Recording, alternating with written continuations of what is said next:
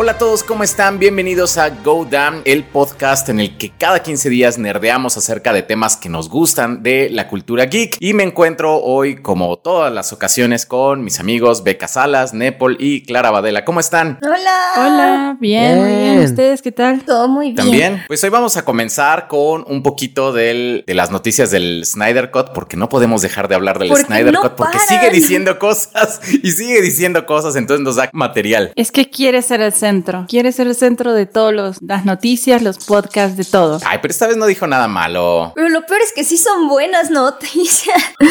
o sí son noticias que choquean. Sí es como, oh, ok. Dijo algo importante con respecto al Joker, ¿no? Así es, dijo que efectivamente Jared Leto regresa como el Joker, confirmadísimo, pero que va a tener otro diseño por completo. Va a cambiar como todo su vestido, tal vez no tenga los tatuajes, tal vez ya deje de parecer criminal organizado mexicano y no sé, ¿no ustedes qué opinan? Ya no parece el narco de Sinaloa. Sí fue como tan específico con eso, yo como que solo entendí que iba a ser como otro look, pero o sea, como que yo siento que va a seguir teniendo los tatuajes, que me encantaría que no los tuviera, porque sí siento que el look fue como demasiado. Yo creo que el look es parte de la personalidad que hicieron de este Jared Leto, ¿no? Si se lo va a cambiar, o sea, no creo que nada más agarre y le ponga un sombrero morado. Yo creo que si dice vamos a tener un nuevo look es porque va a cambiar el diseño, ¿no? Bueno, eso entiendo, sé que no fue tan específico, pero sería interesante que lo hiciera. Es que él sí dijo que iba a tener un different looks entirely. Entonces sí es como un estilo, un vistazo totalmente diferente. Entonces como,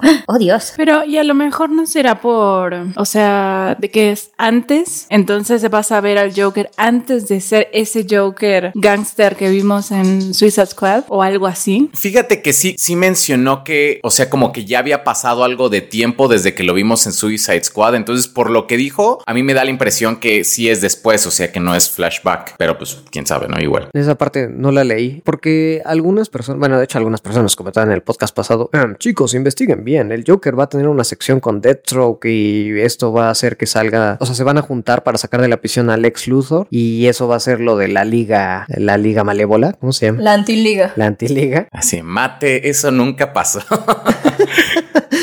Y yo dije, bueno, pues a lo mejor no, no he leído lo suficiente y los rumores indican a que va a ser algo así, entonces sí podría ser algo del pasado, digo, del futuro. Tal vez, o sea, estaría bueno. Yo siento que, o sea, es positivo que cambien el look, porque la verdad sí se veía como raro, muy raro. Gangster de Pokémon. Pero um, lo que sí siempre dijo es que a él le encantó la interpretación y que es uno de los mejores Jokers y no sé qué, y le encanta como el espíritu que le pone al personaje, entonces por eso lo quiere. Pero bueno, y fíjate que a mí no me molesta tanto el espíritu que le pone al personaje, sí, no me encantó en general, pero la película tampoco es como que le puedas exigir mucho. Ándale. Sí, como que creo que no lo hizo tan mal, más bien como que la película pues no le dio como para dónde hacerse. Y ya si lo comparas como con otros Jokers que realmente sí la rompían en cada película, pues sí, o sea, como quedó como muy abajo. Y es que no es un problema de la interpretación de Leto, porque o sea, está bien y no está mal la idea de un gangster Joker que todo el mundo le tiene miedo y domina el crimen organizado. Ok, es un nuevo take en el Joker, pero en la película, o sea, en Suicide Squad se quedó tan a secas que nada más queda como, como esos influencers que tienen lana, o sea, de sus papás y nada más se visten con chamarras super caras y bling bling. Y lo que único que hacen es vivir de su dinero. Así se veía como un poser a cañón. Entonces, pero no, o sea, no creo que es por Jared Leto, sino por cómo organizaron alrededor la película y lo poco, el poco tiempo de pantalla que tuvo. Finalmente, como estuvo escrito el personaje, o sea, ese Joker sí estaba escrito como para interpretarlo así para que estuviera así. Pero igual no vamos a poder ver mucho de, de este nuevo Jared Leto como Joker, porque Zack Snyder también confirmó que nada más van a ver,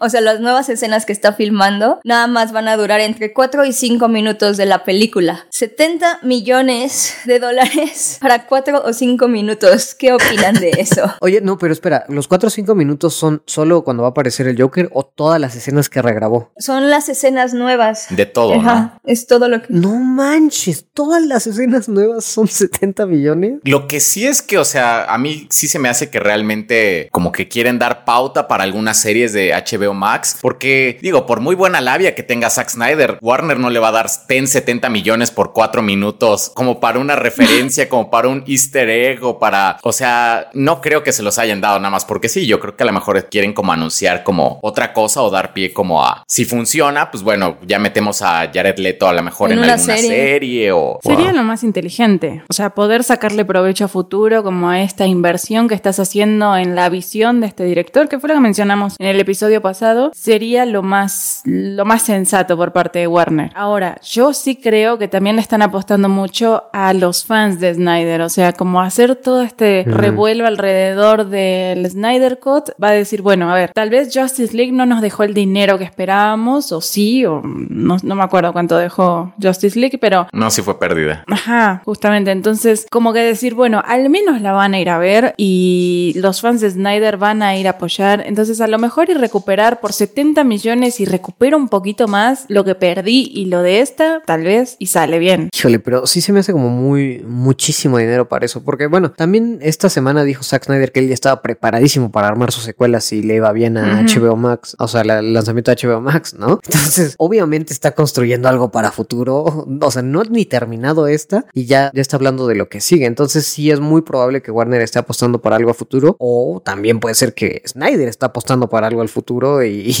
y- Warner realmente no es como tanto la tirada de Warner. No sé, pero de verdad son para esos 4 minutos 80 se me hace muchísimo. Es que yo sí creo que Warner está invirtiendo. O sea, yo sí creo que lo está. Es un costo calculado que está metiendo apostándole a todo lo que puede sacar de ahí. Literalmente son cuatro o cinco minutos de. Si es algo súper épico, así súper, súper épico de cada personaje, donde cada uno se luzca y donde cada uno como que muestre su potencial, podría estar creando como algo también completamente diferente. Creo que podría estar haciendo algo, no sé, mejor de lo que está haciendo ahorita Marvel con Disney Plus, con WandaVision y demás. Porque va a crear literalmente todo un universo que se conecta entre streaming y cine y que aparte es como lo suficientemente grande con una visión súper, súper diferente que es la de Snyder. Mientras que seguramente Marvel o lo que está diciendo con WandaVision, que ya ven que sí, supuestamente sí se conecta con Doctor Strange 2, que seguramente va a ser como algo súper chiquito, va a ser nada más como un pequeño easter egg o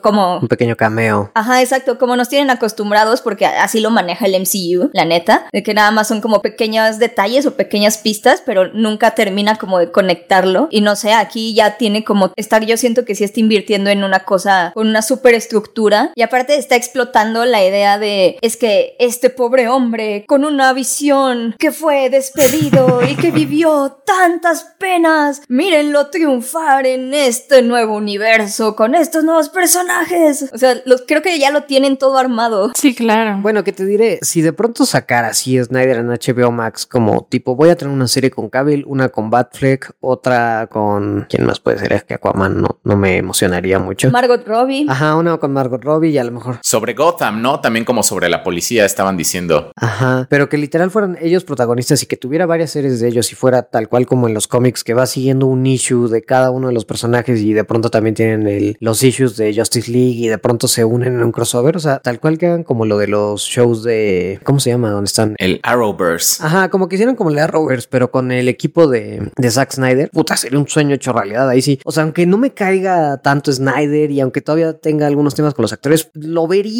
Sí, es una buena estrategia, claro. Sí, o sea, lo que me pidan de dinero. Y si no funciona, lo cortan ahí y ya. Sí, Es que fíjate que siento que, por ejemplo, lo que decía Beca con Marvel, siento que parte del hecho de que no lo conecten tanto y que sean solamente como easter eggs y cosas así, es justamente porque Marvel, o sea, lo que te está contando es la historia y no depende de ningún actor, porque pues ya sabemos que pueden irse, los pueden sacar, pueden tener alguna polémica o pues se pueden morir, como les ha pasado. Entonces como que la historia tiene que continuar independientemente tanto de los actores como del formato. Entonces como que nuestra idea es vender, vamos a conectarlos, sí, todos van a encontrar detalles y cosas, pero mm, esta historia no depende de ellos tal cual. Y así como en los cómics, el mismo personaje lo pueden interpretar diferentes personas. O sea, no, no, no es como Batman o no sé, quién sea. El tema con Warner, que es lo que siento, es tengo este cast que es muy bueno, porque sí castearon muy bien a los personajes, o sea, sí Gal Gadot es Wonder Woman, por supuesto que sí. Batfleck, a mí que no me encanta, pero sí ha sido una buena interpretación de Batman viejo, pero como que decir, bueno, a ver, tenemos este super cast y eh, lo estamos desperdiciando porque a nadie le gustó, la película fue una porquería, tenemos un montón de problemas y conflictos alrededor de Justice League, entonces, ¿qué hacemos? Vamos a sacarle provecho. Y se me hace como muy inteligente desde el punto de vista de negocios poder aprovechar a esta gente que ya tiene una fama con los fans y pasarlos a series y decir, bueno, a ver, vos sos Wonder Woman, te tengo que sacar provecho y sí habrán salido tus películas y serás como la mejorcita de todos los que tenemos, pero tengo que hacer más cosas y sacar las series, como que se me, se me hace una muy buena estrategia. ¿Saben qué es lo que a mí me emociona? O bueno, si todas estas especulaciones son verdad o si sí se hacen o tal. Lo que a mí más me emociona es que creo que Warner habría encontrado en HBO Max como el punto perfecto entre crear streaming y cine y aparte blockbuster y contenido indie. Porque en, en HBO Max van a tener un montón de cosas de DC que van a tener una calidad de producción de una verdadera película de blockbuster. Y si tienen la posibilidad de unirse con películas que sí terminen en el cine, pues eso va a estar como mucho más chido, va a ser una experiencia más cool. Y aparte, también van a tener el contenido de HBO, que ya sabemos que también tiene muchísimas cosas y muchísimo potencial y tiene un montón de géneros diferentes. O sea, están series nada más de este año de HBO, están Lovecraft Country, que ya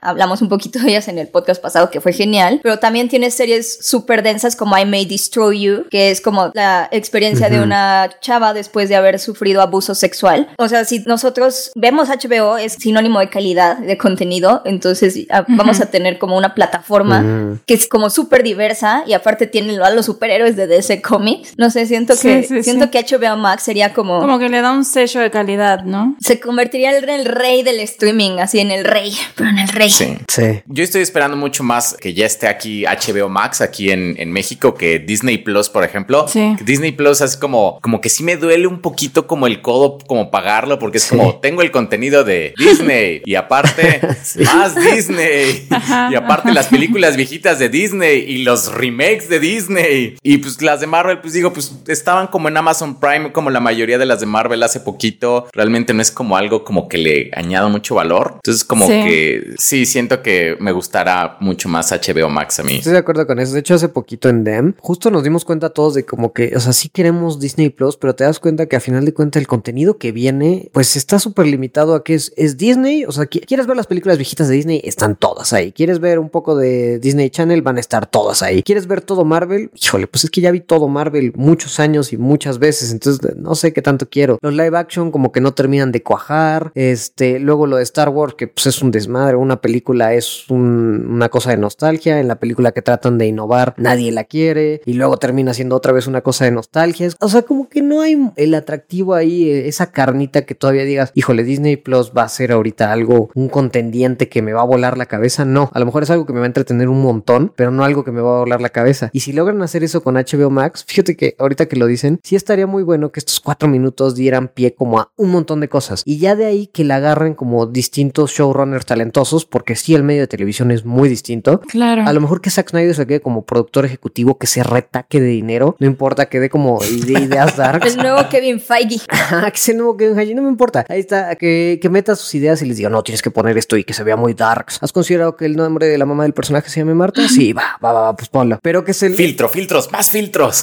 más filtros, menos, más saturación, menos saturación. Más sepia, más sepia. sí, que, que esté ahí, que esté ahí. Pero que se lo den como a showrunners muy talentosos. O sea, porque lo que hace de HBO Max algo padre es que tienes a gente como David Lindelof que dice, ah, voy a hacer una nueva reinterpretación de Watchmen. Y o sea, no es como algo que ordenó eh, Warner, ¿no? Sino es gente que dice, yo tengo una idea, la voy a contar. Y salen cosas como Chernobyl, Lovecraft Country y cosas así. Entonces, si se la dan como a muchos showrunners, que el medio de televisión es muy distinto, tiene que ser showrunners que ya han tenido como series súper exitosas como David Lindelof o Kripke, que se las den y que dices, ok, cuenta tu idea. Estas son más o menos las ideas que dejó Zack Snyder con Justice League. Agarra esto y esto y esto del personaje y, haz lo tuyo. Eso estaría poca madre y HBO Max se convertiría en un, un hub ñoño impresionante. Sí, que además, bueno, yo lo que siento es que una de las grandes fallas del universo de DC es el hecho de que quisieron poner eh, mucha historia en unas películas o que había muchas cosas que asumir en las películas cuando Marvel venía trabajando desde hacía ya 10 años en sus historias, en sus personajes, en el desarrollo de, de todo y Warner de repente es como, ah, sí, una película de Superman, una de Justice League, ¿no? Sí, Batman versus Superman, Justice League, o sea, como que se saltaron muchísimos pasos para llegar a ese punto y como que no te termina de cerrar porque no conoces ni, o sea, viste dos veces a Batman, ¿entendés? Entonces es como raro y siento que a lo mejor este tema de las series o de llevarlo a HBO Max como que les va a permitir eh, explorar todas esas partes que uno se quedó esperando antes de ver Justice League, pero que como que nunca te las dieron. Entonces, como que siento que te va a dar esa, esa chance de explorar, que era un poco lo que Marvel hizo con todas sus películas. Bueno, a lo mejor Warner con películas no pudo, con series sí. Y aparte, también está llevando un PR y un manejo de personajes increíble. O sea, creo que todo esto le daría una oportunidad súper padre para disponer, reemplazar o cambiar a los personajes a diestra y siniestra, que es como justo otro de los grandes rumores que pasó esta semana, y es que Warner Bros. está pensando en cómo disminuir los roles de Amber Heard, la actriz que da vida a Mera en Aquaman, para por si las cosas con su ex esposo, un tal Johnny Depp, se vuelven a salir de control. Esa salía en una película de piratas, ¿no? Sí, al- algo así No súper acuerdo bien. chiquita. Ajá, creo, creo que era de Disney. Creo que este cuate hizo algo en los 90 y principios de los 2000, pero Teni- súper... Tenía una peli indie, creo que, era, creo que era como un tipo raro y como que sus manos cortaban. Ajá. Sí, sí, Sí, y sí, creo que aparte sí lo ubico. también ah, creo que apareció en una película donde ah, un monstruo aparecía en los sueños de la gente y los mataba en los sueños. Ah, algo súper desconocido, ya saben. Y en alguna película de Tim Burton por ahí, creo que en una o dos. Do- dos, tres. Ay, Apenas si se conocían. Ay, no, no, no. Ahora sí, esta semana está muy bueno el chisme también en ese lado, porque pues ya dado todo lo que está sucediendo en las cortes y los, por los juicios de difamación de Johnny Depp, el gran actor Johnny Depp, hay una petición en internet que demanda que Warner Bros. despida a Amber Heard y la quite de su rol de Mera, así como tuvo que renunciar Johnny Depp a su papel de Gellert Grindelwald en la tercera película de Fantastic Beasts 3 que también es de Warner, hay que notar. que también es de Warner y por la cual le pagaron 10 millones de dólares. No, es que hay que hacer énfasis en eso de que le pagaron a Johnny Depp el salario completo de 10 millones de dólares por Completo. sí. completo por haber filmado una escena. Eso es muy importante. Miren, les voy a ser sincero. Hablamos de que íbamos a hablar de este tema en el podcast y, y yo tengo mucho miedo, tengo muchas ganas de hablar, pero es un tema que, híjole, que no hay ganar, no hay ganar. No. La gente en internet está en, en un nefasto que no veía hace mucho con este tema. Está cañón. Bueno, mira, te voy a decir una cosa. A mí cuando salió todo este tema, me llegaron varios mensajes como preguntándome, ¿qué onda? ¿Qué es lo que está pasando?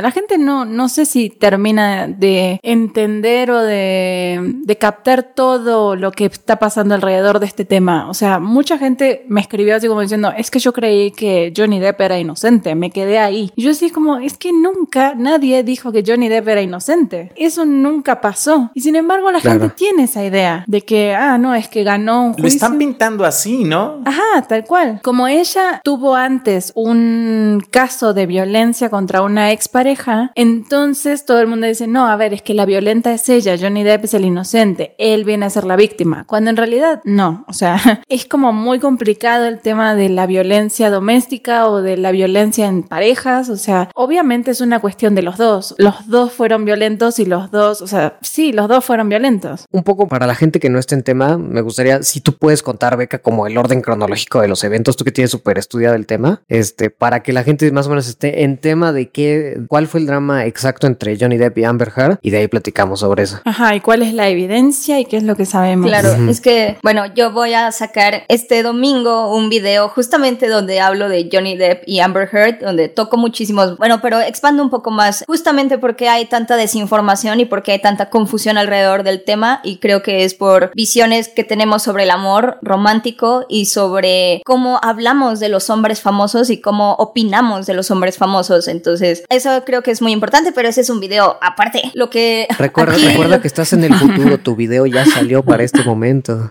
Eso es muy cierto, ya salió. Pero bueno, después del comercial descarado, les voy a decir los hardcore facts. Esto es nada más lo que ocurrió, tal cual ocurrió. Guarden su hate para ahorita que, que opinemos, pero... Ahorita que termines. Pero esto, esto sí ocurrió, esto lo pueden buscar y leer en cualquier... Está todo en internet. Y si internet lo dice. Es, es verdad.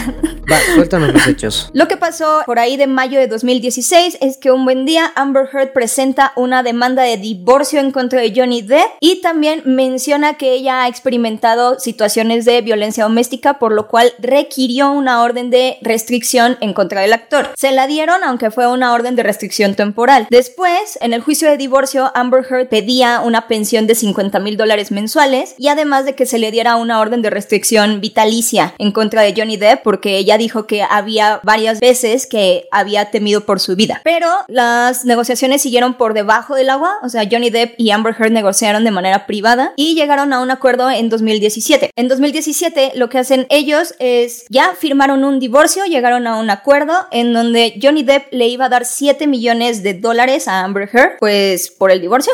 Él se quedaba con todas sus posesiones, absolutamente todas y todos sus bienes y todo su dinero. Y Amber Heard terminó donando esa, esa cantidad justamente a una organización en contra de las, de las víctimas de, de abuso doméstico, de las víctimas. Y, y ya, ella por supuesto renunció a todas las órdenes de restricción que había metido en contra de Johnny Depp y los dos salieron a decir que su relación había sido muy volátil, que había sido muy complicada, pero que también había sido muy pasional porque se amaban muchísimo y que ninguno de los dos había hecho esto para sacar ningún tipo de ganancia económica. Y fin, y ahí quedó, ahí quedó la situación. Por ahí se rumora que había una cláusula en que prohibía a los dos actores volver a hablar del tema de su relación, pero eso no está confirmado, se rumora, se rumora. Ok. Eh, pero Que entonces... no creo porque los dos la rompieron hardcore. Exacto. Porque eso pasó en 2017 y las cosas como que se medio calmaron. Para este punto sí hay que recalcar que la opinión pública y el internet ya estaba odiando a Amber Heard, pero ya la estaba odiando, ya le estaba llegando un montón de hate porque le llamaban mentirosa porque simplemente no podía, no podían creer que un bonito actor y tan precioso actor como Johnny Depp pues y cometiera ese tipo de agravios tan feos. Eso es, es que eso es Es una busca tesoros. Nada más quiere dinero y atención.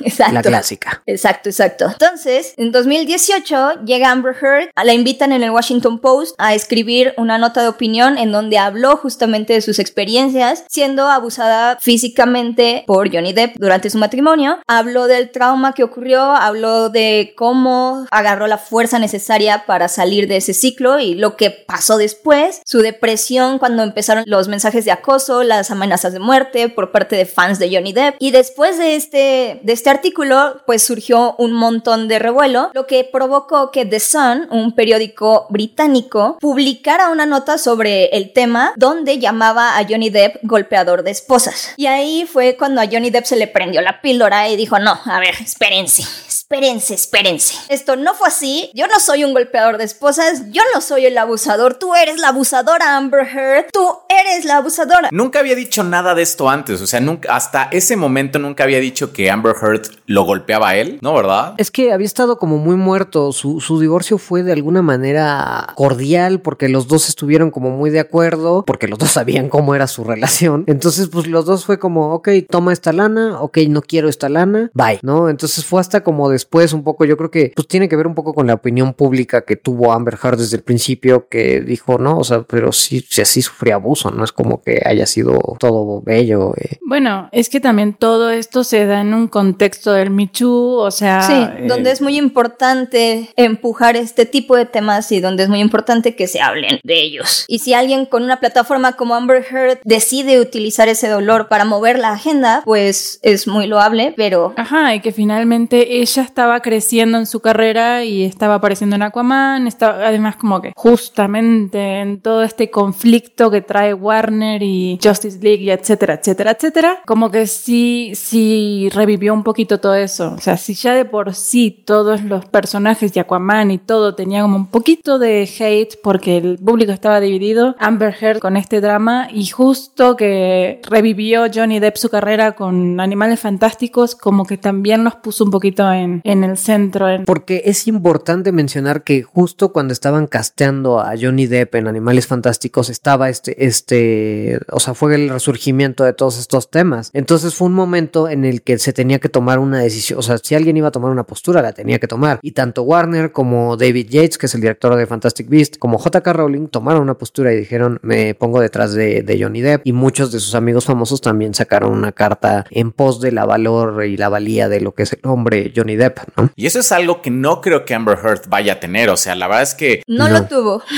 no, no, o sea, pero, o sea, por ejemplo, ya ahorita, este, bueno, este Johnny Depp ya no tiene su papel ahí en, en la película de Animales Fantásticos. Amber Heard sigue teniendo el papel de Mera, pero como que la gente no, como que no queda como tan claro que la carrera de Amber Heard ya no creo que se recupere, a pesar de que sigue teniendo el papel de, de Aquaman, como que la opinión pública está muy en contra de ella y es algo que ella ya no va a tener. Y Johnny Depp, o sea, estoy seguro que en un año va a salir como en otra película, incluso de Warner, y nos lo van a vender como, oh, mira, resurge de las cenizas este, este hombre que fue maltratado, Johnny Depp, y todo el público lo va a adorar. Y creo que eso como que se está perdiendo un poquito, como que entre el hate de la gente, ¿no? Como dices, a pesar de que se quede con el papel de Aquaman y ponte que no pasa nada más y de verdad sale en Aquaman que va a tener unas cuantas escenas, aunque se lo quede muy bien podría ser este su último papel y su carrera ha sido el 2% de lo que ha sido la de Johnny Depp, ¿no? Ahora, también creo que otra cosa que puso muchísimo en favor y bueno, creo que ya te interrumpimos, Beca, pero lo que puso en favor a la opinión pública de Johnny Depp fue que en este, en el juicio contra el periódico The Sun, los abogados, bueno, se filtró las grabaciones que usó Johnny Depp un poco para desprestigiar, porque pues, justamente las grabaciones que tiene Johnny Depp, pues están a favor de Johnny Depp, ¿no? Es, es cuando hablan más de que le dice él a ella, tú me golpeaste, y momentos cuando ella dice, sí, sí te golpeé, pero es que te pones loco. O sea, ya he escuchado todas las grabaciones porque, puta madre, es impresionante la cantidad de documentación que hay sobre este caso en internet. O sea, hay gente que ha armado videos de 45 minutos, los cuales me escuché en la semana, con toda la evidencia junta y evidencia que se usó en la corte, leyendo papeles que vienen de la corte. Es puta, ojalá si investigáramos todos los crímenes, ¿no? Hay una cantidad de cosas online que puedes checar, pero obviamente la narrativa está manejada a, pues esto lo filtraron los abogados de Johnny Depp y mucha gente desde un principio de todas formas se ha puesto del lado de Johnny Depp. O sea, el hecho al final de cuentas es que los dos fueron súper violentos y están en una en una guerra mediática que pues no le va a hacer nada bien a Amber Heard porque la gente lleva décadas amando a Johnny Depp y, ha manejado además muy bien toda su estrategia de lo que libera medios. La cosa es que sí hay pruebas de que Amber Heard también fue violenta con Johnny Depp e innecesariamente violenta. O sea, es, no nada más son esos recordings que se filtraron, sino que también cuando su hermana fue a testificar que ella fue testigo de los abusos domésticos de Johnny Depp, tiempo después salieron videos donde salió Amber Heard siendo violenta con su hermana. Y su hermana rápido dijo como, no, no, no, es que eso era para un reality. Y era falso. Y es como, ah, sí, ajá. Hay fotos de un incidente específico en donde estaban en Australia y hay fotos de el dedo cercenado de Johnny Depp porque Amber Heard le aventó botellas de vodka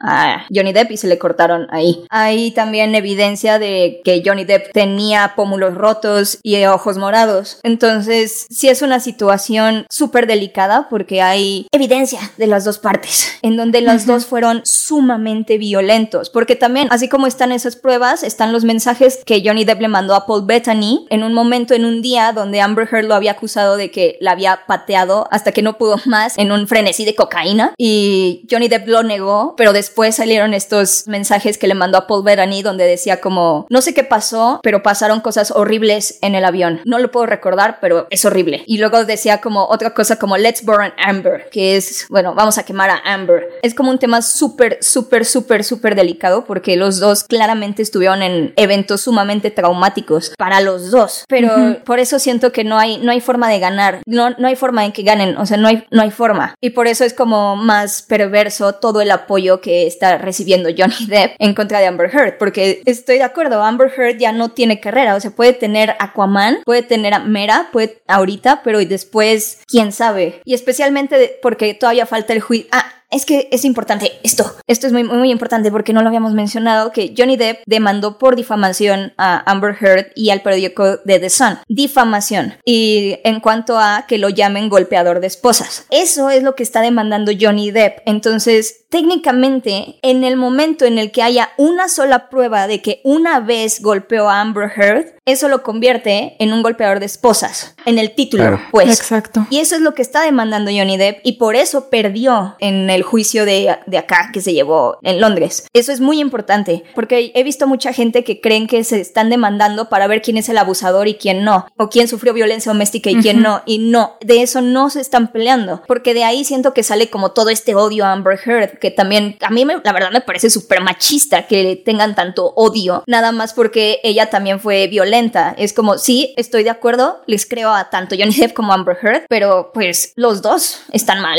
Los dos deberían tener como castigos acordes o problemas acordes y la opinión pública sí se está yendo demasiado del lado de Johnny Depp, pero demasiado. Y aquí, bueno, no me atrevo a hablar por todos nosotros, pero cuando decimos eh, como la carrera de Amber Heard no se va a recuperar y la de Johnny sí, no es como porque apoyemos y digamos, es que la de Amber Heard se debería recuperar y la de Johnny no. No, es como, no, ustedes no entienden que al defender tanto este tema de Johnny Depp, la carrera de Johnny Depp no necesita defensa. O sea, aunque pierda este juicio, aunque pierda el rol de, Grindelwald, él va a seguir bien. Y, ustedes están gritando igualdad, igualdad entre como las dos partes, pero no entienden que ya desde el hecho de que los dos recibían el mismo castigo, las consecuencias son ínfimamente distintas. insisto, no, no, no es como la opinión de todos, es lo que creo que es el sentimiento general. Pero ahí hay que tener también en cuenta como la interpretación de la situación en, o sea, hay dos cosas como que yo siento que son muy importantes desde el inicio y es una, el contexto de lo que es una relación violenta. O sea, vos no podés decir, así ah, hay uno que está bien, hay uno que está mal, así siempre, este, no sé, hay una víctima y un golpeador. O sea, no es tan blanco y negra la situación. Cuando vos estás en una relación, que estás en un círculo de violencia, te consume y sí, reaccionas, o sea, las, las mujeres que están en este círculo o los hombres reaccionan de maneras violentas porque es el círculo en el, en el que están.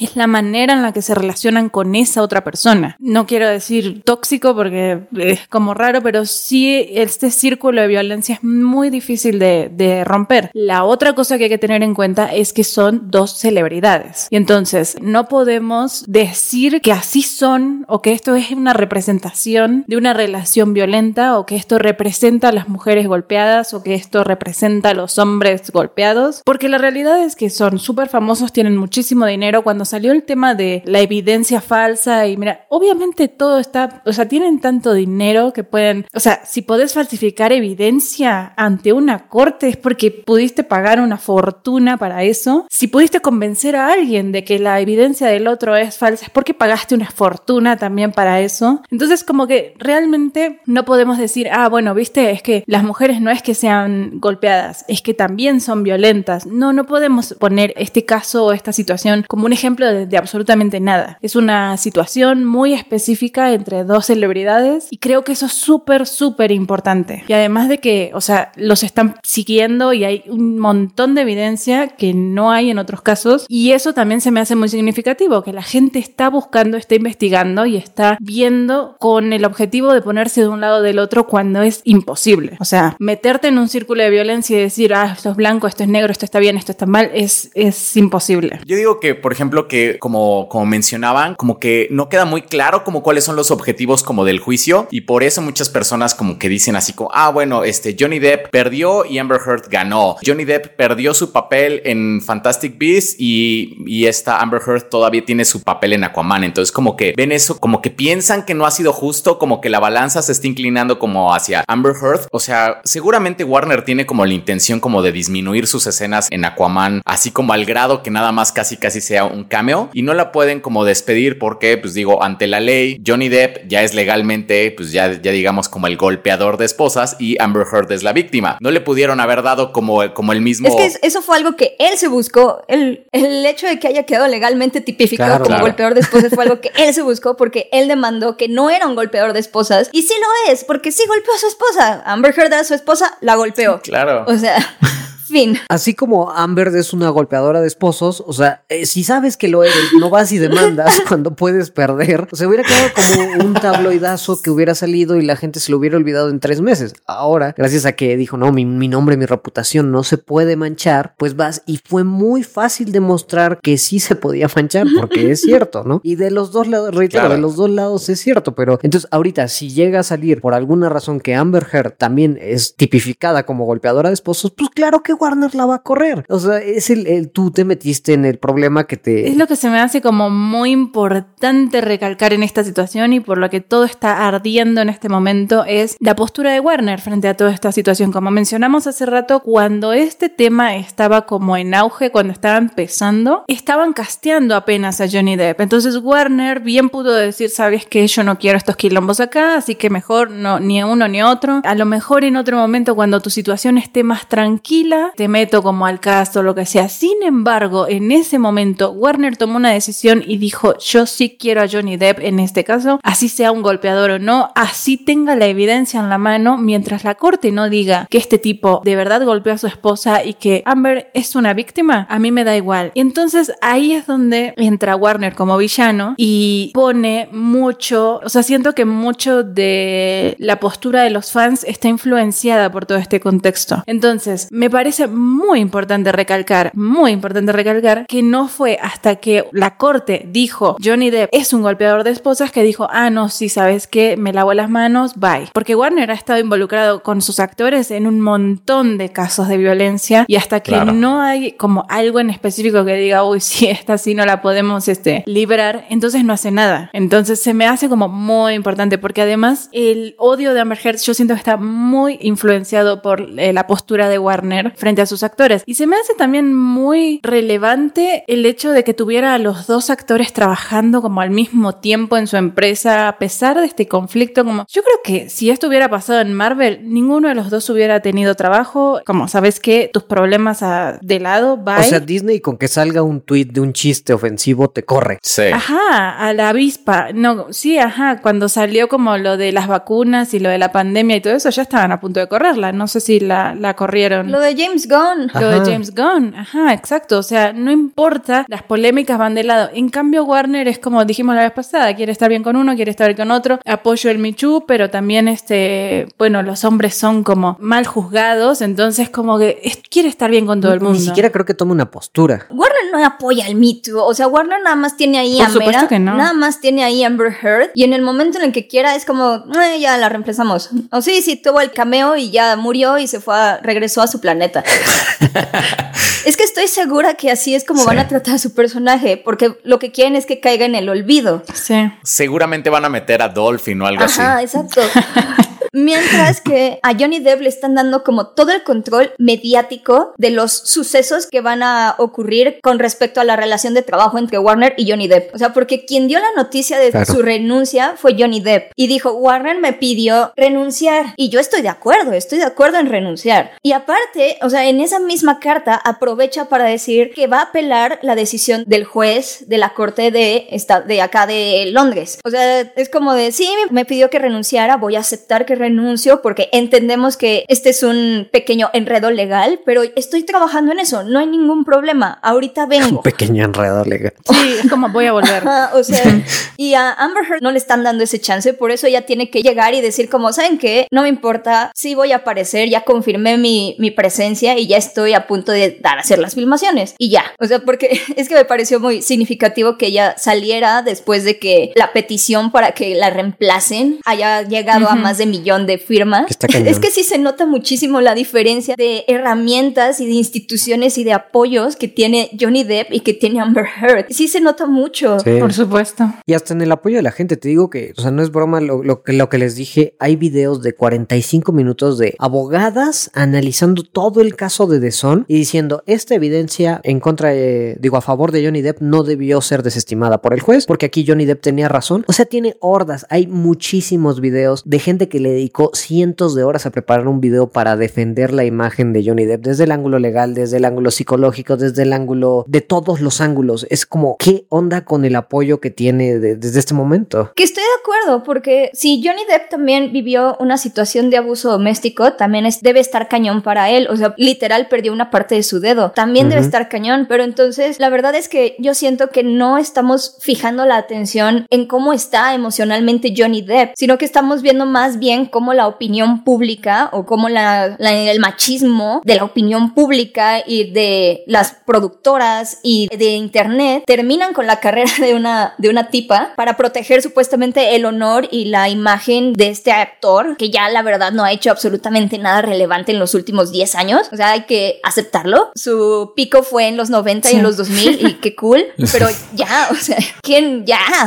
Daba igual. Ajá, sí, sí, sí. La verdad es que Fantastic Beasts Tampoco es como una franquicia súper redituable. O sea, la 2, en donde justamente fue la primera aparición de Johnny Depp, nada más recaudó 600 millones de dólares. La peor recaudación de una película de Harry Potter en la historia de Harry Potter. Nada más estamos defendiendo eso y, ¿y dónde está el, el abuso? ¿Dónde está cuando estamos hablando de qué pasa cuando los hombres también sufren abuso doméstico? ¿Qué, qué pasa? ¿Por qué Johnny Depp no está hablando de eso? ¿Por qué no tiene espacios para hablar de eso? ¿Por qué nadie está hablando de eso? ¿Por qué nada más lo están tomando para demeritar a Amber Heard? No sé, me parece muy, muy machista toda esta situación. Sí, entiendo lo que dices. O sea, en vez de, de poder analizar el, el, contexto de un hombre abusado, la cosa se está volviendo en necesitamos un, una perdedora y necesitamos que sea Amber Heard, necesitamos que sea la villana. Y, y el discurso se centra nada más en eso. Y aparte, o sea, ¿recuerdan cuándo fue la última vez que se juntaron tantas firmas para sacar a un actor, hombre, de alguna película por alguna razón? O sea, por ejemplo, cuando salió lo de Kevin Spacey de que este que alguien dijo que había abusado de él cuando era menor y él simplemente dijo, pues igual si lo hice estaba borracho y fue hace mucho tiempo, no me acuerdo, o sea, no dijo no, o sea, dijo así como, pues igual no me acuerdo, ¿no? Es que este, estaba borracho y no hubo nada ni remotamente similar como para destituirlo de películas, en cambio como que toda la narrativa que se manejó fue más como, no, es que fue hace mucho tiempo, hay que separar al actor de los actos, una cosa es una cosa y la otra cosa es otra cosa.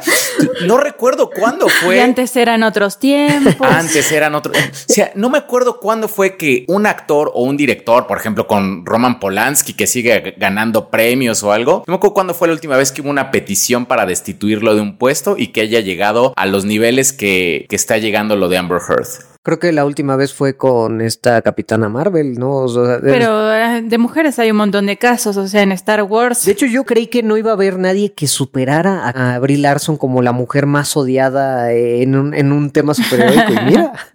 sí, lo logró. Es que para, para hacer mi video, yo la verdad hice mucha investigación sobre justo relaciones de abuso doméstico en personas famosas y no sabe la cantidad de, de actores que tienen demandas por eso. Son grandes actores. Nicolas Cage, Michael Fassbender yo la verdad me uh -huh. súper impresioné por lo de Michael Fassbender porque es como, ¿qué? ¿Magneto? Y sí las tienen y, Sí. y te metes a verlas y están súper duras y ellos son como grandes actores y todo el mundo los recuerda con muchísimo cariño y los ama todo. Y no sé, es que me metí mucho al, al de Dennis Rodman y Carmen Electra. Carmen Electra la pasó bastante mal y no hay ningún comentario de eso en el documental de The Last Dance, a pesar de que le dedican dos episodios a Dennis Rodman, a entender su imagen, a entender su filosofía, de dónde venía, qué hacía, a eso. Y Carmen Electra es nada más como un, ay sí, ay, ¿qué creen? Una vez Michael Jordan llegó a nuestra casa mientras estábamos teniendo sexo y me tuve que esconder, jijiji. Eso es lo que sale diciendo en el documental. O sea, es, es increíble. De verdad hay Y no como... que la sacaron a patadas de la habitación.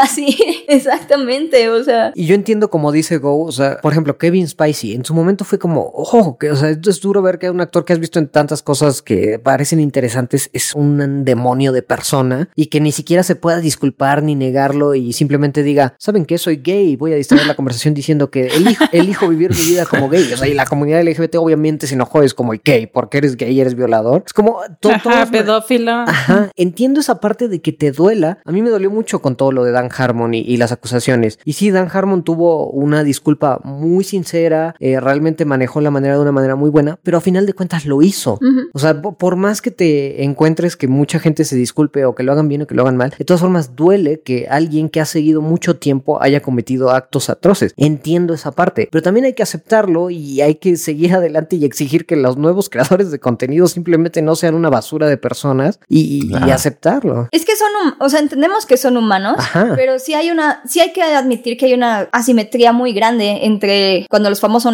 hacen algo malo a como las, cuando las famosas hacen algo malo. Si Brie Larson no sonríe, que le caiga todo el hate que quieran, pero si al pobrecito de Chris Pratt le dicen que es el peor Chris Pratt, Robert Downey Jr. photoshopea a Tom Holland de una foto para apoyarlo. O sea, sí hay una asimetría súper grande y la estamos viendo. Hay, y es, no sé, el, el, caso de mí, de Johnny Depp y Amber Heard, creo que es un ejemplo perfecto de, de todo esto. Y sí. lo atrasados que estamos en, es, estos temas. Pero también siento que todo esto tiene que ver, o sea, yo no es que me guste hablar mal de Warner, pero la verdad es que siento que... Sí, no, no te gusta nada, ni un poquito.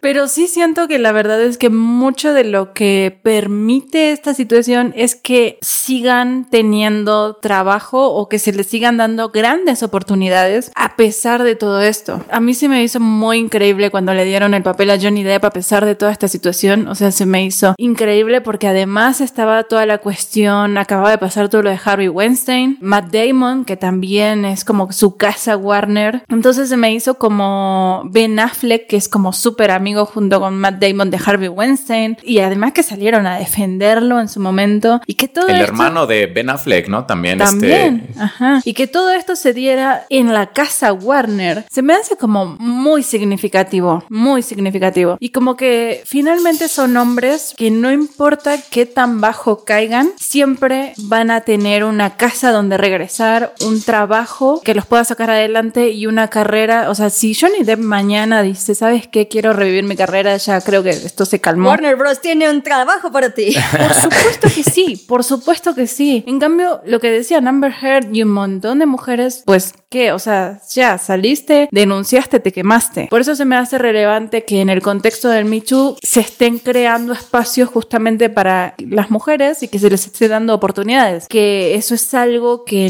las mujeres no han tenido siempre, que es, o sea, si vas a estar y vas a tener este trabajo es porque sos excelente, sos buena y te lo mereces. O sea, es muy meritocrático el asunto. Cuando a los hombres siempre se les ha dado la posibilidad de ir, fallar, tener una película terrible, hacer un trabajo asqueroso y sin embargo poder volver a intentarlo. Y a las mujeres no, es como si no sos buena es porque, o sea, no estás lista para estar en el mundo de Star Wars, no estás lista para ser una superheroína o lo que fuera. Mary Sue. Mary Sue. Los sueldos también eh, siguen estando súper disparejos los sueldos, ¿no? Así como entre este, personas como de la misma película y todo. Por ejemplo, a Robert Downey Jr., ¿cuánto le pagaron por Iron Man 3? Sí, una cosa así, o sea, no me acuerdo, pero sí era como una cifra impresionante y hasta Gwyneth Paltrow de fue así como, oye, así como no, no ha existido una mujer nunca en Hollywood que haya llegado ni cerca como esa cifra en ninguna película de la historia. En Avengers le pagaron 50 millones para que, o sea, en la primera de Avengers le pagaron 50 millones, 50 millones, güey.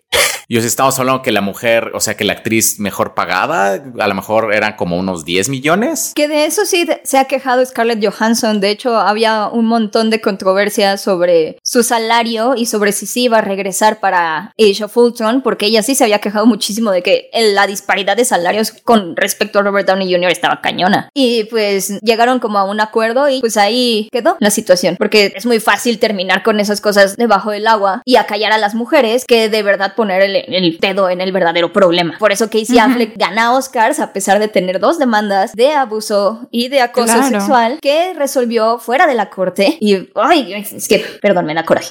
Sí, Es que es un tema que da mucho coraje por muchos lados. claro. Pero es que también, o sea, es una cuestión que es muy profunda. O sea, la verdad es que no es un tema que puedas tocar tan superficialmente y como decíamos, no es como que hay un bueno y un malo, no es como que hay una situación correcta o mala y no hay una manera, bueno, lo que yo siempre digo, o sea, no hay una buena manera de ser abusado o violentado. O sea, no hay una manera correcta de reaccionar o, o cosas así. Entonces, realmente por cualquier lado te puede salir mal y cualquier cosa que hagas, digas o puede ser eh, tomada así como, bueno, te lo buscaste, bueno, eh, no sé. Son cosas muy complejas, muy complejas. Las situaciones son, no se pueden analizar como tan superficialmente y siento que cuando estás en el foco de atención, cuando sos una celebridad, es lo que hace mucha gente y es lo que eh, motiva todo este odio hacia los actores y actrices, como la superficialidad con la que se toca el tema cuando en realidad no es tan fácil.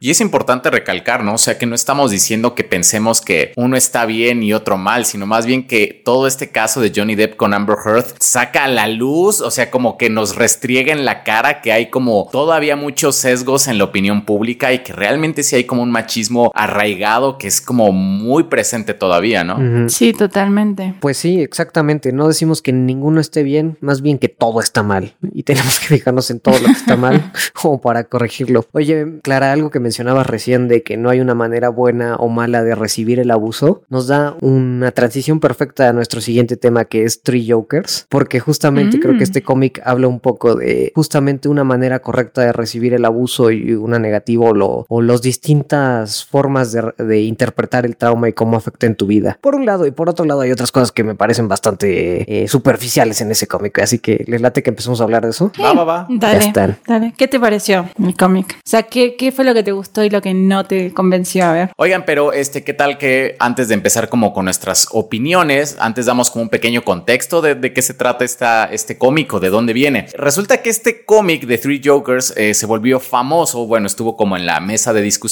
desde hace cuatro años, porque había una historia en un cómic de la Liga de la Justicia en el que Batman se sienta como en una, pues vaya, en una silla mágica que contiene el conocimiento del universo y le hace la pregunta de, de quién es el Joker a la silla. Y la silla le responde que existen tres Jokers. Entonces de aquí, pues, o sea, sí levantó como mucho hype como entre todos, porque sí era como una premisa, creo que era una, bueno, al menos yo la considero una premisa atractiva, que, o sea, que siempre fueron tres. Y Sí, pues sí. bueno, esto ya lo desarrolló eh, Jeff Jones en una historia cuatro años después, justamente en este cómic de Three Jokers, que nos habla de cómo Batman, eh, Red Hood y Batgirl, pues bueno, van resolviendo este misterio que involucra de que siempre fueron tres Jokers diferentes o incluso deja como la puerta abierta de que a lo mejor hubo más. Entonces, más o menos ese es como el contexto del cómic. Pues, ahora sí, Nepal, este, ¿qué te pareció a ti? Pues mira, justamente como dices, la premisa me parecía muy interesante. O sea, cuando salió esto hace cuatro años que nos hizo esperar, yo dije, o sea, es una idea muy interesante porque justamente el Joker tiene esta cualidad de que como a lo largo de los años ha sido escrito de manera muy distinta, es un personaje muy caótico, que es algo que tratan un poco en este cómic, es un personaje muy caótico que a veces le puedes atribuir ciertas definiciones de personaje y a veces no, porque dependiendo de la época y la interpretación es un Joker distinto. Entonces eso me pareció muy interesante y creo que en un principio al menos el primer issue, ah, aviso que vamos a ya empezar a hablar más con spoilers, pero al menos en el primer issue me estaba gustando bastante bien est- esta premisa, salvo el hecho de que el mejor detective del mundo y toda su batifamilia no se haya dado cuenta durante 70 años que había tres Jokers, pero bueno, o sea, fuera de eso, dejando eso de lado. Aparte se veían diferentes, o sea, ya cuando los ves Sí. como en el papel dices,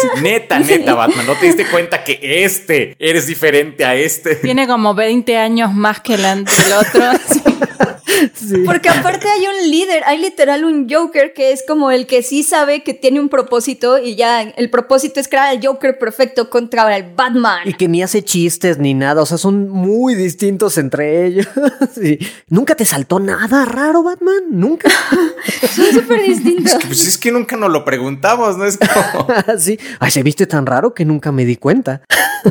Pero bueno, la suspensión de incredulidad está bien. Va, aceptamos que el mejor detective del mundo y toda su familia nunca se dio cuenta. Vamos adelante. Creo que es una exploración in- interesante y justamente en las viñetas va tratando como es verdad, en distintas épocas eh, se comportaba distinto. Al principio era muy pragmático y ya sale como el, el Joker de la época de oro, ¿no? Y después se volvió como un poco más sádico. eh, el Joker ya un poco más tirándole a Killing Joke. O sea, esa, esa idea me gustó. La verdad siento que al final tiró todo a la basura. O sea, que al final la premisa entera no fue súper anticlimática porque cambió un poco, ahorita hablamos más a detalle de eso, pero cambió un poco a lo que iba el cómic y al final lo tiró por, por elegir otro storyline que quería. Pero bueno, se tratan algunas cosas interesantes dentro del cómic. Mi gran tema con esto es que yo siento que ya Jeff Jones lleva un rato que directamente está escribiendo fanfiction de Alan Moore. O sea, con desde Doomsday Clock, que ya es como, ¿cómo puedo hacer todo lo que hizo el grandioso Alan Moore? Ahora y lo meto en y ya hace Doomsday Clock. Y esto es tal cual un fanfiction de, de The Killing Joke. Y esto le da un poco la razón a Alan Moore cuando dice DC lleva explotando los cómics que escribí hace 30 años. Sí, o sea, sí, tienes razón, maestro, de que, o sea, me gustaría ya ver una historia nueva del Joker que no esté atada a todo lo que hizo Alan Moore. Pero bueno, ahorita entramos más a detalle cuando me den sus opiniones. ¿Ustedes qué pensaron? Fíjate que a mí me causó un poquito de conflicto porque me gusta el arte de Jason Havoc, que Ah, sí. Ah, Está precioso. muy bonito, Sí, sí. pero es que sí le copia muchísimo a Brian Boland. La-.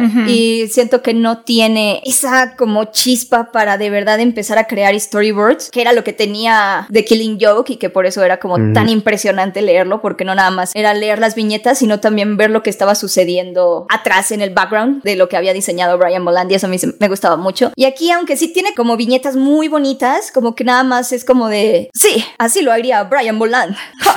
y no sé, se siente como muy formulaico, pero creo que está el arte súper bonito. El tiburón con la sonrisa. Estoy pensando en imprimirlo Ajá, y colgarlo sí. en mi pared. Está genial ese tiburón. Está increíble ese Todo tiburón. lo del acuario me gustó mucho. Está súper padre. Sí. Y también, o sea, a mí sí me impresionó el número uno porque me encantó todas las viñetas en donde te van asociando una cicatriz de Batman con un momento en el que peleó con algún villano. Sí, eso está padrísimo. Eso me gustó a mí mucho, mucho, mucho. Pero ya, ya después, cuando estamos viendo que realmente el, el único propósito del Joker es crear el Ultimate Joker, el Joker perfecto para el Batman, y que de hecho llegan a una planta donde hay Joker zombies y eso, como que no sé, como que eso me dejó a, a deber poquito porque siento que ya es como darle una determinación muy Ajá. muy cósmica y muy sacada de la manga a la relación de Batman y Joker. Y así como tú dices, Snapple, que vemos a diferentes reinterpretaciones del Joker, pues sí, o sea, son los momentos más significativos en la historia del Joker en DC Comics, que es, bueno, su batalla perenne con Batman, cuando inició por primera vez la pelea, cuando deja parapléjica a Bárbara Gordon y cuando mata a Jason Todd, que son como los momentos más icónicos entre la pelea de Batman y Joker. Pero Batman se mantiene igual en el cómic. eso eso Sí. me, me, me causó muchísimo ruido porque es como si hay diferentes Jokers, pero neta, todos los Batman son iguales, solo hay un Batman. Sí, o sea, como que ya con ese paradigma tendría que haber como unos ocho Batmans, ¿no? Exactamente. Y Pero Batman ni se inmuta. Batman Sí. no se inmuta, Batman siempre ha sido así. Entonces eso como que, no sé, como que eso sí me, me causó como muchísimo ruido porque siento que es al final es Geoff Jones no entendiendo exactamente qué onda con Batman y con el Joker, sino que es nada más como, sí, exactamente un fanfiction y de, "Ah, pues a mí me gustaría que de repente Jason Todd le disparara al Joker. Y que Bárbara le estrella la cámara en la cara al Joker. Ajá, Y otra cosa que me dio ruido es que, pues sí, de Batman y Jason Todd sí tienen como arcos súper significativos, especialmente cuando Joker confronta a Jason Todd y le decía, no, es que yo pensaba que tú ibas a ser el elegido para convertirte en el Ultimate Joker, pero ni eso pudiste hacer. Es como, uh, Jason Todd, uh. Sí. Y Batman, pues Batman es el centro de todo, ¿no? Pero Bárbara como que me quedó a deber porque desde siempre ha sido como nada más una herramienta y aquí también nada más fue una herramienta y lo único que pasó fue que le dijeron como, ¿por qué lo haces? Ah, para probar un punto, ñaca, ñaca, ñaca. Entonces eso también como que me choca que ignoren toda la historia de Bárbara Gordon sobre cómo se recupera del trauma, cómo Sí. acepta que ya va a quedar cuadraplégica, pero va a seguir siendo una superheroína y ahora se vuelve Oracle. No, Beca, no le ignoran. ¿No la viste corriendo 70 veces en la caminadora? Eso es, es una escena clásica de superación de trauma, Beca. Me gustaba mucho como Oracle, la verdad. O sea, cuando Sí. yo comencé a leer cómics, estaba en su etapa de Oracle y me gustaba muchísimo el personaje. No sé si me gusta más como Oracle que como Batgirl. La verdad es que pues, ambos me gustan más, pero creo que sí era una parte muy importante del personaje y como dices, como que no lo explican, como que nada más ponen como un- unos libros de superación personal como por acá y ella corriendo un poquito. Pero, ajá, bueno, en ese aspecto yo estoy de acuerdo, o sea, por ejemplo, yo soy muy, muy, muy fan de Bárbara Gordon, pero como Bárbara, no tanto Batgirl, sino a mí Oráculo es... Es genial. Lo, es lo Sí. mejor que le pudo haber pasado a la historia de los cómics. Pero, por ejemplo, cuando empieza Batgirl con Gay Simone, esa parte como que también se la saltan un poco y es como, ah, sí, me desperté y pasó esto, y sí tengo el trauma, pero siento como que retoma un poquito esa parte. A mí sí me gustó, no me hizo así la gran cosa, se me hizo muy este White Knight, como el, la cosa de los tres Jokers, como las dos Harley Quinn, una cosa así, viste, como un supuesto imaginario, como, ah, está bueno, está, imaginemos, pero tampoco se me hizo tan profundo. Me gusta como que te van dejando las pistas como, ah, es que cada Joker hizo algo diferente, el comediante hizo esto y el, el criminal hizo aquello, todo eso para que al final como que medio entendí que siempre fue uno y en realidad los tres no, no tenían como tanto sentido, ¿no? Yo también entendí eso. Les pregunto, o sea, al final de cuentas solo hubo siempre un Joker, ¿no? Y esto lo que creó a estos dos Jokers para hacer justamente esta trama y desestimar el, o sea, que Batman por fin perdonara su trauma más grande que es el de Joe Chill matando a sus papás y que él se convirtiera en el centro de atención de Batman. O sea, como que quedó claro que él es el Joker que siempre ha sido, ¿no? Y estos dos nada más los creó para esto, ¿o me equivoco? No, como que dejó la puerta abierta. Ajá. O sea, cuando Batman está al final con el comediante, el comediante le dice así como, no, tal vez por eso él me creó, o sea, el criminal me creó a mí, dice, o yo lo creé a él, como ya no me acuerdo, Mm. como que de- deje esa puerta abierta. Como que está tan loco que ya no sabe nunca si fue o Ajá. no fue. Ajá. Exacto. Ajá. Pero como que todo el tiempo te están tratando de confundir, ¿no? Como por ejemplo cuando le dice lo de la camisa, que le dice Ajá. esa camisa es mía y le dice no, no es cierto, es mía. Entonces ya no sabes exactamente quién fue el de Killing Joke. Lo que sí deja como muy claro es que, o sea, que Batman desde, desde el principio sabía como quién era Joker y quién era como su familia y todo. Y eso fue creo como lo que no me gustó Sí, como de nada de eso. O sea, porque la premisa me gustaba desde que dijeron que hay tres Jokers. Se me hizo muy interesante porque aparte era la época en la que este Scott Snyder este, estaba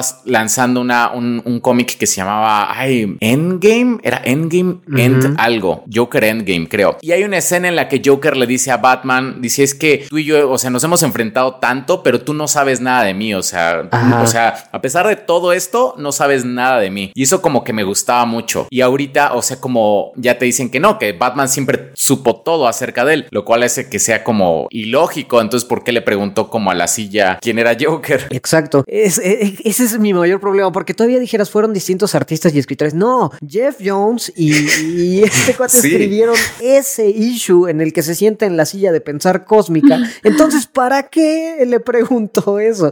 Eso me molesta un poco ya a nivel continuidad de, a ver, Jeff Jones, ¿es, es, es continuidad? ¿Es un what if? Este, ¿qué es? Porque eh, te contradices hasta con el primer issue en el que Batman está diciendo, estamos descubriendo que hay tres Jokers, estamos descubriendo, te lo dijo primero la silla de pensar. Entonces, ¿por qué estás como tan confundido de si de verdad habrá o no habrá tres Jokers? Y luego se contradice como con lo primero de que él ya sabía el verdadero nombre del Joker. O sea, no entiendo como a dónde quería llegar en ese aspecto. Y Alfred está vivo también, Ajá. porque en los cómics ahorita de Batman Alfred está muerto, pero ahí sí sale. Entonces, como que no entiendo dónde queda. Yo creo que ni él tiene mucha idea, es como no está siguiendo su continuidad, dijo, vamos a hacer esto. Bueno, al final nada más fueron como tres issues, entonces sí se podría ver como un one shot ya algo en un what if, un universo paralelo, que es parte del Black Label que nada más quieren ser más maduras. Porque aparte, al final también Bárbara le confiesa su identidad a- al comisionado Gordon. Y creo que Sí. ahorita en la continuidad creo que no la sabe. En la actual continuidad no la sabe. Y ahorita ya se la dijo. Pero pues también,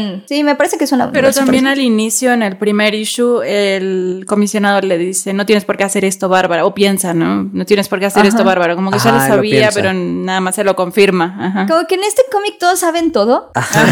Como que todos saben todo de todos. Entonces es como, ah, sí, ya me lo dijo, pero yo ya lo sabía, jajaja. Lo que no me gustó para nada es como la historia romántica Oh, con, lo odié, lo odié. con Red Hood. Ay, sí, ¿Por qué? La ¿Por odié. qué? Además, como la escena final de te dejo la cartita y si no, por favor, tirala. Como, ay, deja de dar lástima.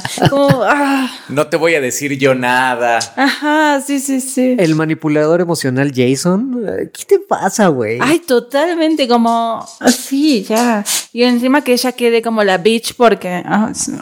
Sacado de la manga como... me pareció horrendo, horrendo, horrendo. De hecho, creo que hay como dos controversias grandes, ¿no? Esa relación y justo lo Bien. que dice Go de, de que al final siempre supo la, la identidad del Joker. Yo, fuera de los, temas de continuidad de lineal, pues, los temas de continuidad temática como que se contradice aquí no me gustan, porque justo como dices, eh, teníamos a Scott Snyder diciendo estas cosas de, pues, al final de cuentas no importa y no sabe nada de él. Y parte de lo interesante de estos antagonistas es que saben poco de él. Al Joker no le interesa saber quién es Batman y Batman simplemente no puede descubrir quién es porque es un tipo mega caótico y random. Y esa parte del mito de- del Joker más o menos se ha mantenido porque la única como realmente intento de explicación del origen del Joker vino con The Killing Joke, pero aún así no importa tanto de dónde vino, solamente te cuenta qué fue. Al final de cuentas el Joker ya es un personaje totalmente caótico que hasta se olvida de, de sus etapas pasadas. A mí tampoco me gustó nada eso y más que terminara con, ah, te hice perdonar a Joe Chill para que ahora yo sea tu principal prioridad, porque me pareció ya hasta como, eh, eso ya lo hizo Batman Lego y lo hizo muy bien. Ajá, exacto. Es que eso ya es como, sí, ok, Joker, estás enamorado de Batman, ya.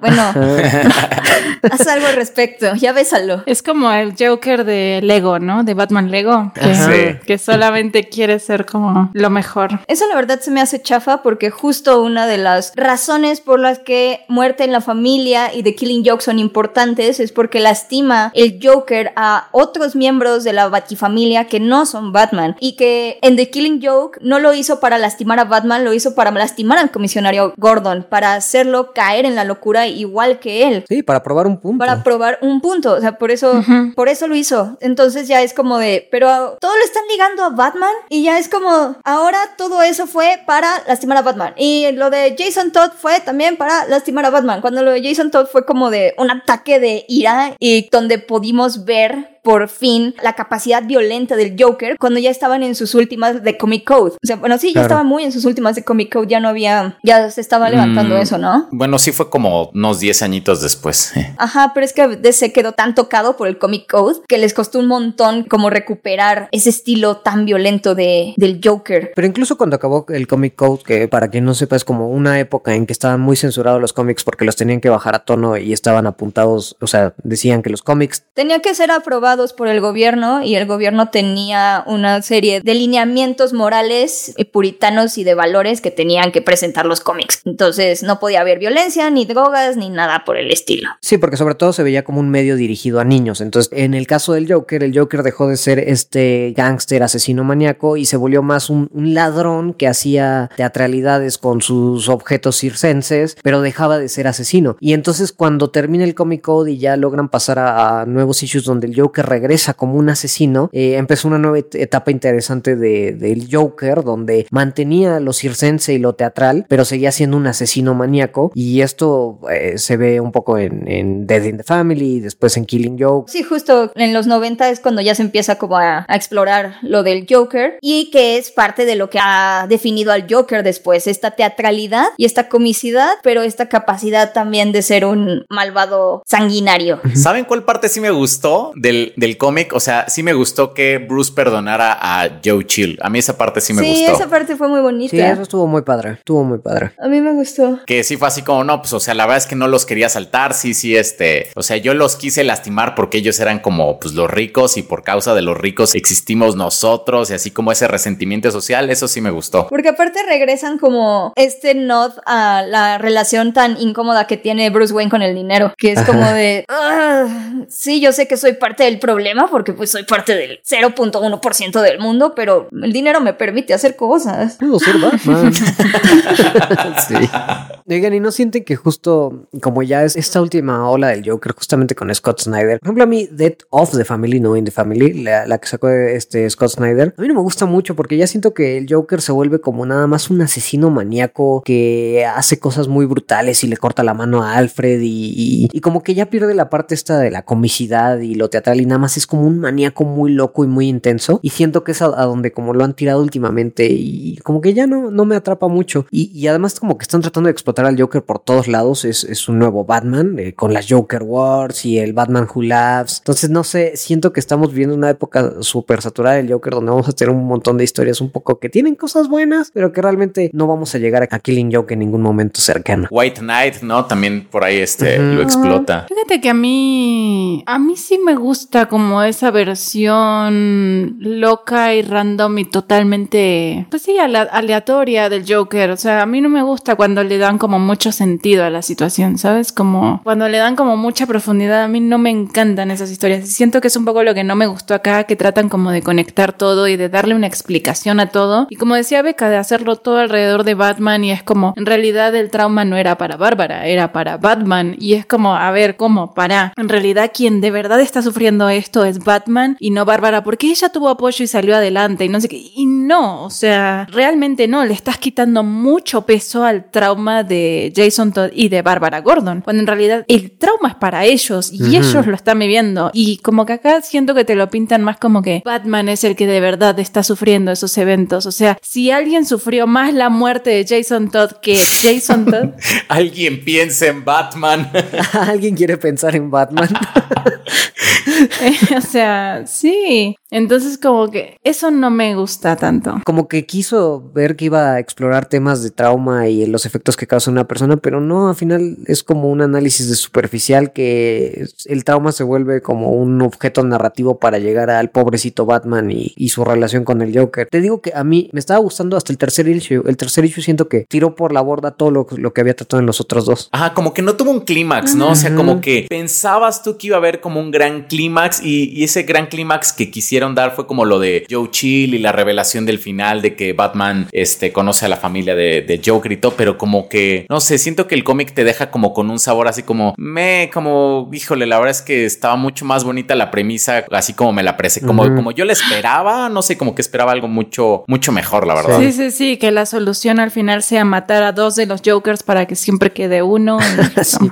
Eh, Y todo en los últimos momentos, sí es. Sí, como raro. Pero también siento que, o sea, estaba bueno el tema como de explorar las facetas del Joker, o sea, la premisa, como decimos, ¿no? Está bueno. Que es un poco que siento como que mm, el tema con el personaje en general del Joker, que, bueno, yo siento que nos lleva un poco a las películas, que es como que, ¿por qué no nos gusta este Joker? Porque lo mismo que nos pasa con Batman, ¿no? ¿Por qué no nos gusta este Batman? Es porque solamente nos está mostrando esta faceta. Cuando en realidad sí son personajes que tienen muchas y es como muy complicado representarlo solamente, o sea, todas las facetas en una sola persona. Por eso siento que llevan a este punto como de dividirlo en tres, como para decir, bueno, mira, siempre fueron tres porque no tiene nada de sentido que sea un criminal, un payaso, un comediante, un...